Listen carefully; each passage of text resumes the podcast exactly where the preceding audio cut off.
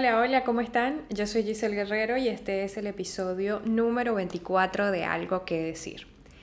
Y este episodio va a ser una continuación del episodio Soy muy sensible, que fue el anterior, porque surgieron varias conversaciones a partir de ese episodio que me parecieron muy interesantes.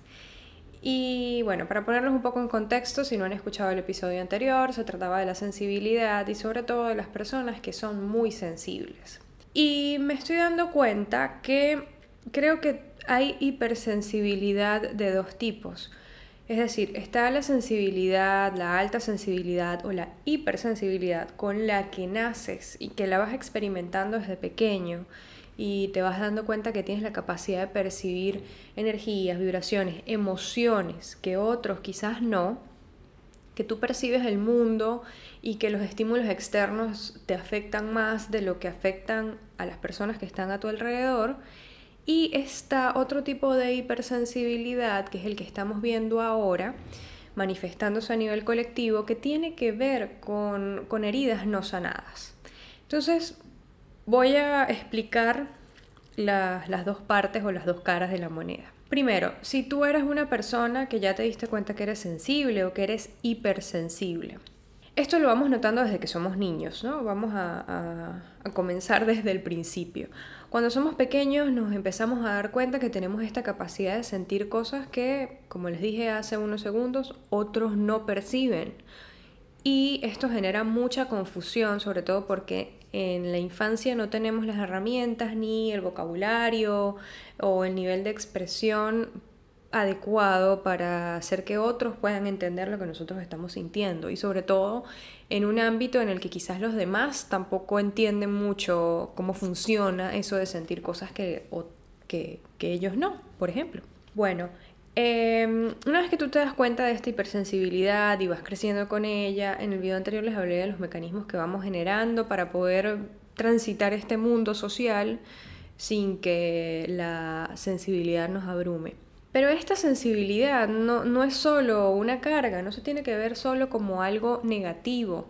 La sensibilidad, esta hipersensibilidad te da a ti la capacidad de conectar a un nivel más profundo con otras personas, de de sentir dentro de ti lo que otros pueden sentir. Eso, eso se llama empatía y eh, no todo el mundo lo tiene y es muy importante porque si yo no puedo ponerme en los zapatos del otro o quizás entender lo que está pasando el otro a pesar de que no sé exactamente lo que vivo yo, pues ¿cómo hago para entenderlo? ¿Cómo hago para aceptar que, que existe otra realidad? Entonces esta hipersensibilidad nos sirve como herramienta para conectar con otros, nos sirve como herramienta para otras cosas de las que les voy a hablar más adelante. Entonces muy bien, llegamos al punto en el que sé que soy muy sensible. Y dentro de esta categoría en la que yo soy el hipersensible porque nací así, porque soy muy perceptivo, eh, les puedo hablar de, del manejo emocional. Porque lo primero que tenemos que identificar es si esas emociones que estamos sintiendo son nuestra respuesta a estímulos que nos afectan a nosotros directamente o son sensaciones que estamos obteniendo por la reacción de otros, de cómo están procesando otros el estímulo. Por ejemplo, una cosa es que tú vayas a presentar un proyecto, vayas a presentar una idea y vayas a recibir feedback y dentro del feedback hayan críticas, las críticas te las están haciendo hacia, o sea, te las están haciendo a ti, a tu proyecto, a la idea, a lo que sea que tú estás exponiendo. Entonces esto está sucediendo en un contexto donde tú personalmente estás involucrado. Entonces eso te va a generar unas emociones. A, a la gente le cuesta mucho manejar las críticas.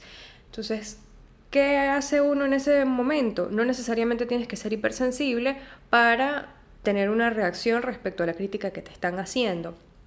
Entonces el trabajo que uno hace a nivel emocional es aprender a desligarse, a separar la persona, es decir, yo, del proyecto, de la idea, porque la crítica no te la están haciendo a ti como persona. La crítica no es para disminuir tu valor como persona, la crítica es para el proyecto, para la idea, para el producto.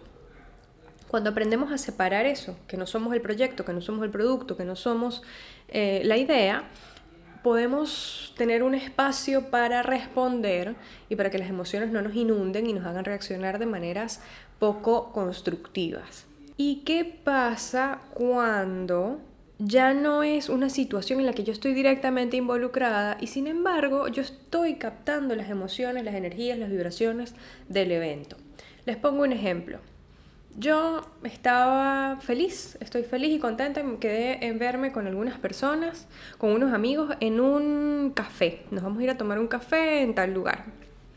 Y llegamos al lugar y automáticamente me pongo tensa o, o siento que mi energía decae porque percibo sin que lo vea, pero de alguna manera estoy percibiendo que el ambiente está tenso, que de repente allí está sucediendo algo o sucedió algo unos minutos antes, que la energía está cargada.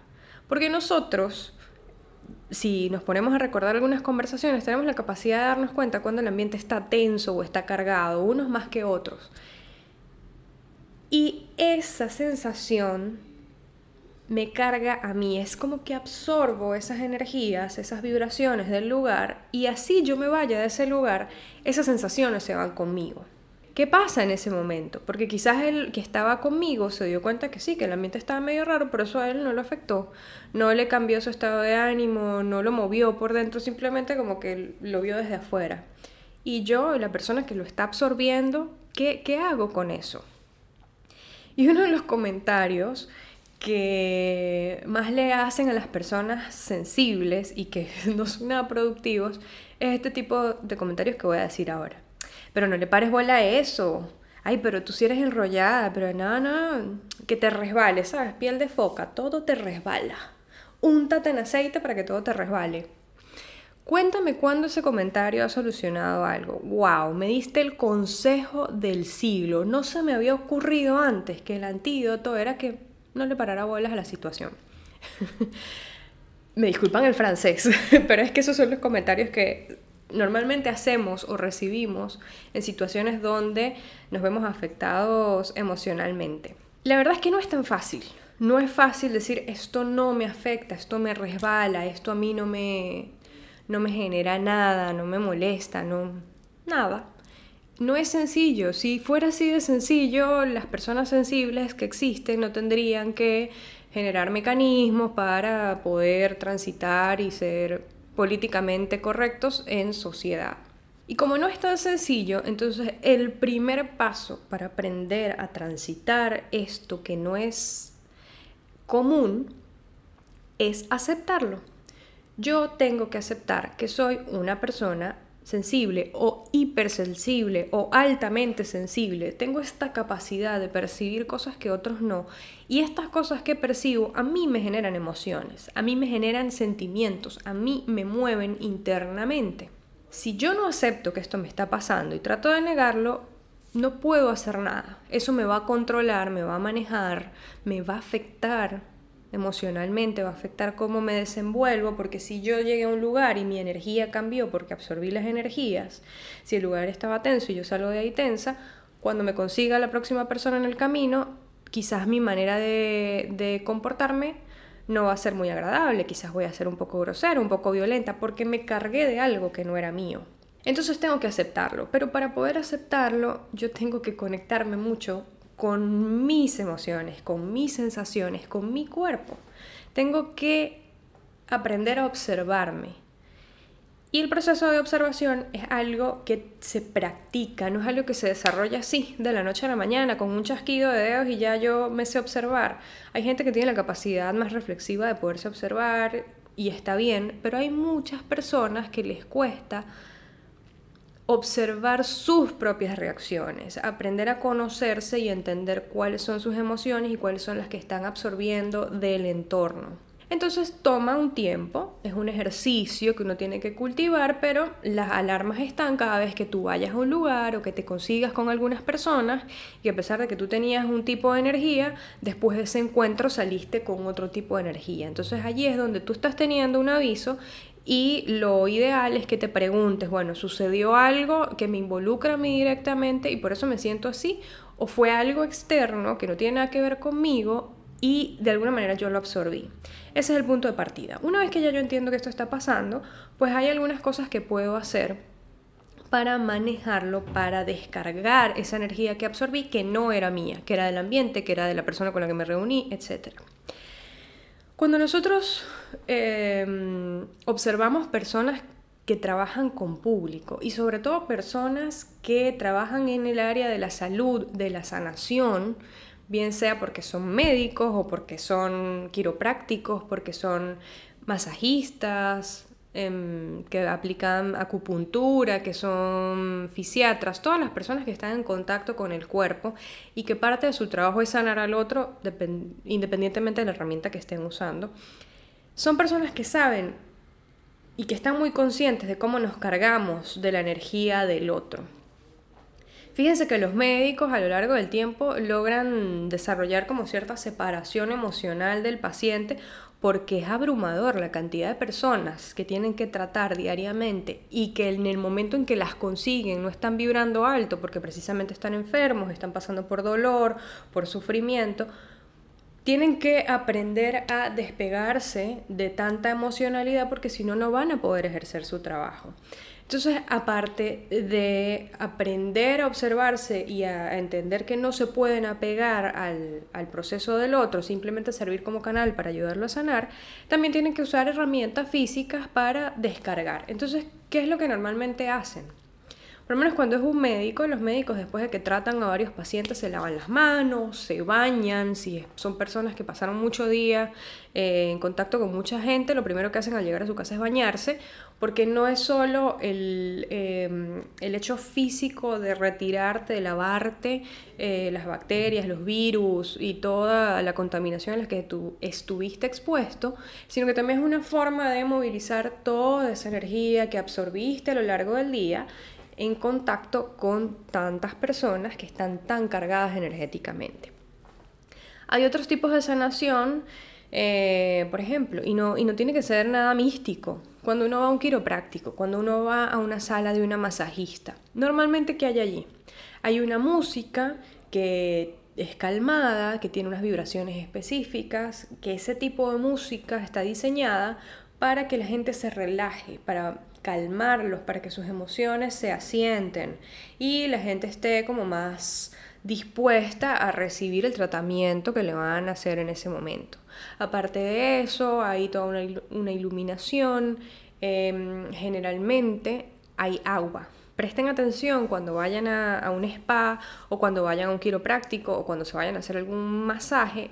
La mayoría de las veces hay agua cerca, eh, hay un servicio este, donde tú puedes ir al, ¿cómo se llama? A una ducha especial o, o a una bañera con sales o hay unas fuentes pequeñitas pero que tienen agua en constante movimiento. Esto es importante que está en constante movimiento porque el agua a nivel simbólico está relacionado con las emociones. Entonces, el agua estancada son emociones que están allí estancadas. El agua en movimiento pone en movimiento la energía y ya yo les expliqué en el video anterior que las emociones son energía en movimiento. Entonces, ¿qué es importante cuando eres una persona que tienes una alta sensibilidad? Uno, toma mucha agua. Necesitas tomar mucha agua porque mueve todo lo que está dentro, tu cuerpo lo necesita para mover todo eso que tú absorbes del exterior.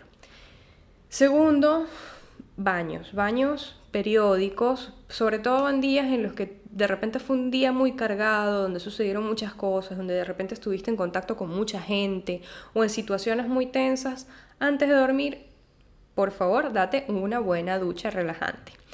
Es algo muy sencillo, no es nada místico, no es nada espiritual, es simplemente el hecho de limpiarte tanto por fuera como por dentro. Otra de las cosas que podemos hacer, y se las mencioné ayer en un post de Instagram, es el contacto con la naturaleza. Nosotros los seres humanos somos parte de la naturaleza, pero nos encanta engañarnos, nos encanta decirnos que no, que somos algo superior a la naturaleza, y la verdad es que no. Somos venimos de la naturaleza y vamos hacia la naturaleza. Y la necesitamos para nutrirnos, para recargarnos, pero también la necesitamos para descargar. En este momento hay muchas energías acumuladas porque ¿qué es lo que estamos haciendo nosotros mientras que estamos encerrados en nuestras casas?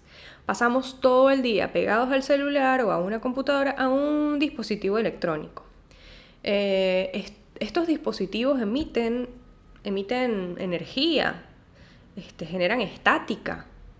Y nosotros somos buenos conductores de electricidad. Entonces, ¿qué sucede? Que nosotros atraemos, absorbemos esa estática que empieza a moverse por nuestro cuerpo. ¿Y qué pasa? En un día normal, nosotros saldríamos, tendríamos actividad, saldríamos a caminar, salimos a trabajar, nos movemos.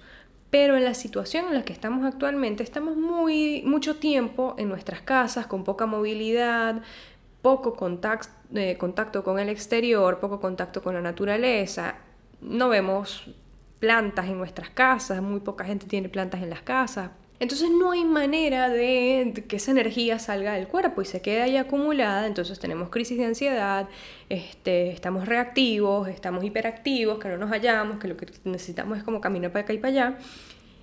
Es energía acumulada, sí, también está relacionado con nuestras emociones, con la incertidumbre, pero hay cositas que nos están agregando más energía de, la que normalmente tendríamos. Entonces, ¿qué podemos hacer? ¿Cómo nos podemos ayudar en nuestro propio ambiente para soltar muchas de esas energías que están pasando a través de nosotros? Madera, tener madera en la casa, la madera te ayuda a hacer tierra, Fíjense que cuando nosotros hablamos de instalaciones eléctricas siempre hay un cable a tierra porque es el cable que hace que, el exceso de electricidad se, se canalice y se pueda liberar sin que sea destructivo. Entonces necesitamos tener algo de madera en la casa o necesitamos tener plantas, muy importante tener una planta en la casa. La planta absorbe nuestras propias energías y como es naturaleza, pues nos ayuda a, descargar esa energía eléctrica, e, e, esa energía acumulada dentro de nosotros y ella se encarga de regenerarla y nos alimenta, nos nutre. Giselle se volvió hippie. Esta mujer es come flor y se está fumando un porro. No, no soy hippie, pero son cosas reales. Nosotros necesitamos el contacto con la naturaleza.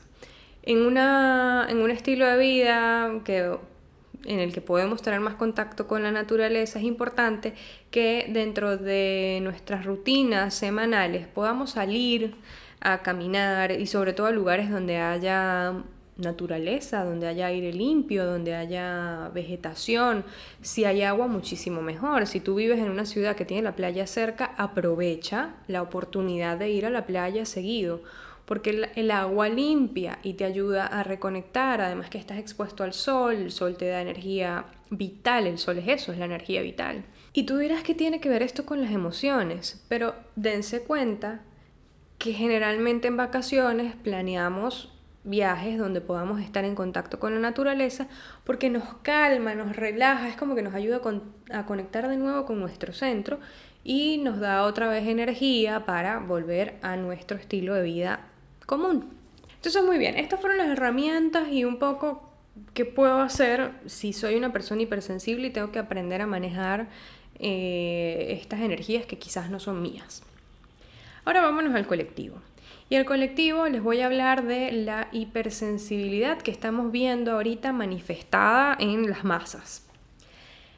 Estamos viendo que hay mucha violencia, este, producto de mucho dolor. Si vemos las noticias, sabemos que hay manifestaciones en todos lados, en diferentes países, en diferentes partes del mundo, eh, donde se están defendiendo derechos de las minorías, los derechos de las mujeres, los derechos de los transgéneros, los derechos de los negros, los derechos de los latinos. Y así, estamos en un momento donde hay mucha ira colectiva porque esas son heridas que no han sanado. Y uno de los comentarios que más he leído, los memes que más he visto, cosas que se dicen en las redes, es que esta es la generación de los hipersensibles. Porque antes chistes que se podían hacer que no ofendían, ahora son ofensivos.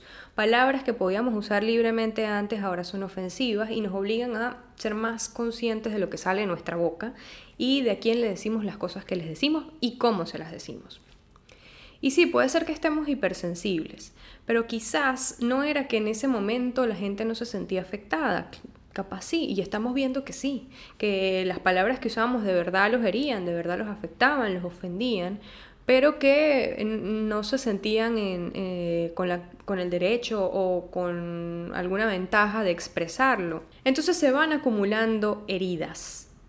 Y son generaciones y generaciones donde se han ido heredando estas heridas y llegamos a un punto en el que ya no se soporta más. El dolor es tan fuerte que hay una explosión. Y esta explosión en este momento es ira. No es la manera más adecuada de canalizar ese dolor, pero es una de las formas posibles. Y les voy a dar un ejemplo de lo que les digo de la herida no sanada. Si yo me pongo unos zapatos nuevos hoy y el zapato me queda un poco ajustado en la parte de atrás y me está rozando, al cabo de unos minutos me va a doler, voy a sentir ahí un fastidio donde el zapato me está rozando. Al cabo de unas horas ya no va a ser un fastidio, ya es una molestia muy real. Y el final del día ya no es una molestia, ya es una herida, ya se hizo una llaga y la llaga se rompió. Si yo mañana me tengo que poner exactamente los mismos zapatos porque no tengo otros, yo me voy a seguir lastimando la misma herida. Al cabo de una semana va a ser insoportable el dolor y lo que era una pequeña molestia va a ser una herida grande que se va a infectar que me va a hacer caminar mal, que me va a hacer estar de mal humor porque hay mucho dolor allí acumulado y pues no estoy en mi mejor momento porque me duele demasiado y no puedo cambiarme el zapato porque no tengo otra opción. Lo mismo está sucediendo a nivel colectivo. No había la opción de generar un cambio y esta herida que al principio fue pequeña fue creciendo, fue creciendo, fue creciendo, se fue infectando y ya llegamos al punto en que el dolor es insoportable. Y como el dolor es insoportable, la gente sale a gritar. Esto que, está, que estamos viendo es una manifestación de mucho dolor que se está expresando a través de la rabia. Y yo les explicaba en el video anterior que uno de los mecanismos que desarrollamos cuando somos muy sensibles y cuando nos tocan una tecla que nos duele es la ira. Y ya estamos viendo el poder de las emociones, cuando ya no es la emoción de un individuo, sino cuando son las emociones del colectivo.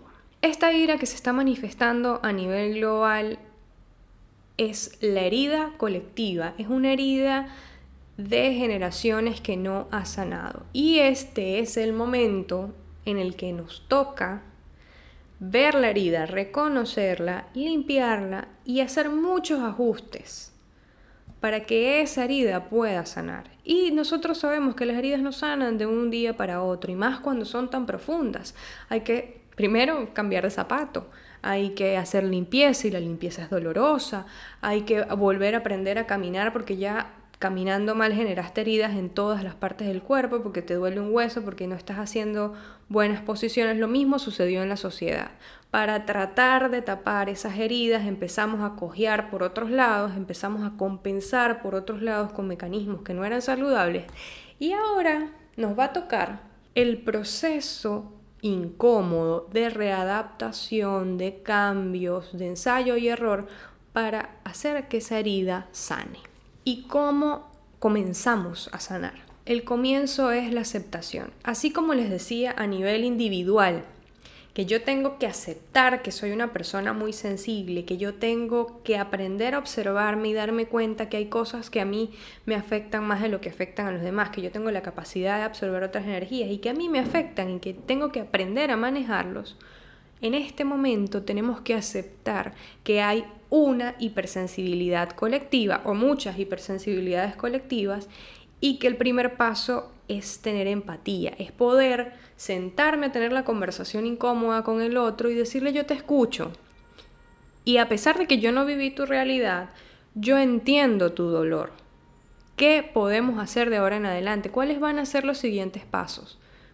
Primero necesito escuchar, aceptar, validar esto que está sucediendo para que la ira baje, para que la energía se calme. Y una vez que nos calmamos, podemos responder en vez de reaccionar. Entonces están viendo ahora la magnitud y el poder de nuestras emociones, el poder constructivo o destructivo que pueden tener emociones mal manejadas. ¿Cómo puede escalar una hipersensibilidad? Pero eh, ya les hablé del poder destructivo, vamos a hablar del poder constructivo. El arte se alimenta de la gente sensible. Las mejores manifestaciones de arte en la historia han sido de personas hipersensibles. Los mejores libros, las novelas que más nos han conmovido, los poemas, los cuadros, las pinturas que hemos visto en un museo, las esculturas, fueron hechas por artistas. ¿Y quiénes eran los artistas? Si nos ponemos a leer un poco sobre la biografía de nuestros artistas favoritos, podemos darnos cuenta que tuvieron vidas turbulentas, emociones muy profundas que los movían y que en su búsqueda por poder manifestar de, de manera productiva eso que estaban sintiendo, creaban. El dolor puede servir para crear. Las emociones profundas son una fuente de, de, inspiración, de creación, de belleza.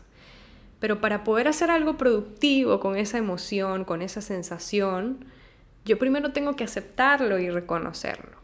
Fíjense las películas, lo mucho que nos gusta el cine porque nos transporta a otros lugares, a otros escenarios, muchos de ellos fantasiosos surgieron de la sensibilidad de una persona o de un grupo de personas que están plasmando una necesidad colectiva en una manifestación de arte. La música, la música responde a, a, un sentimiento colectivo, nos guste o no el tipo de música que se esté dando ahora, pero es la manifestación de lo que muchas personas están sintiendo en un momento determinado y una persona sensible o hipersensible percibe eso y lo canaliza y lo convierte en una manifestación de arte. Así que esta hipersensibilidad tiene un lado muy positivo, se puede canalizar, se puede transformar, puede ser inspiración para crear.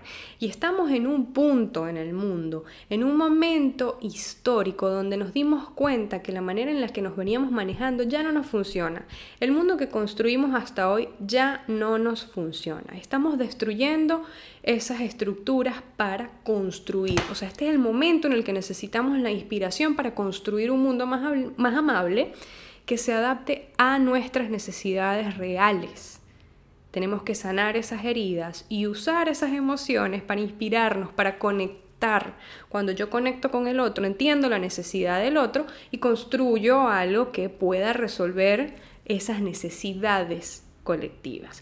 Así que no se desconecten de su sensibilidad, de sus emociones. Si ustedes son hipersensibles, si están en este video porque se identificaron y se sienten personas hipersensibles, no lo vean como una carga, véanlo como una oportunidad. Aprendan a manejar las partes abrumadoras de la hipersensibilidad y aprendan a canalizarlo en algo que sea productivo, por lo menos para ustedes. Dense cuenta que allí hay un potencial enorme y que cada uno va a ir descubriendo con su propio camino, con sus propias decisiones, hacia dónde lo puede canalizar. Muchísimas gracias por haberme acompañado hasta acá.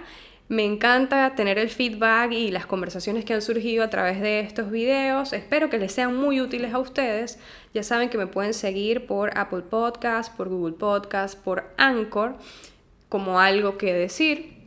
También tengo mi canal en YouTube, por favor suscríbanse, compartan, denme un manito arriba y si quieren ver lo que escribo sobre, estas, sobre estos episodios, síganme en Instagram, arroba algo que decir podcast. Nos escuchamos y nos vemos el próximo jueves. Chao, chao.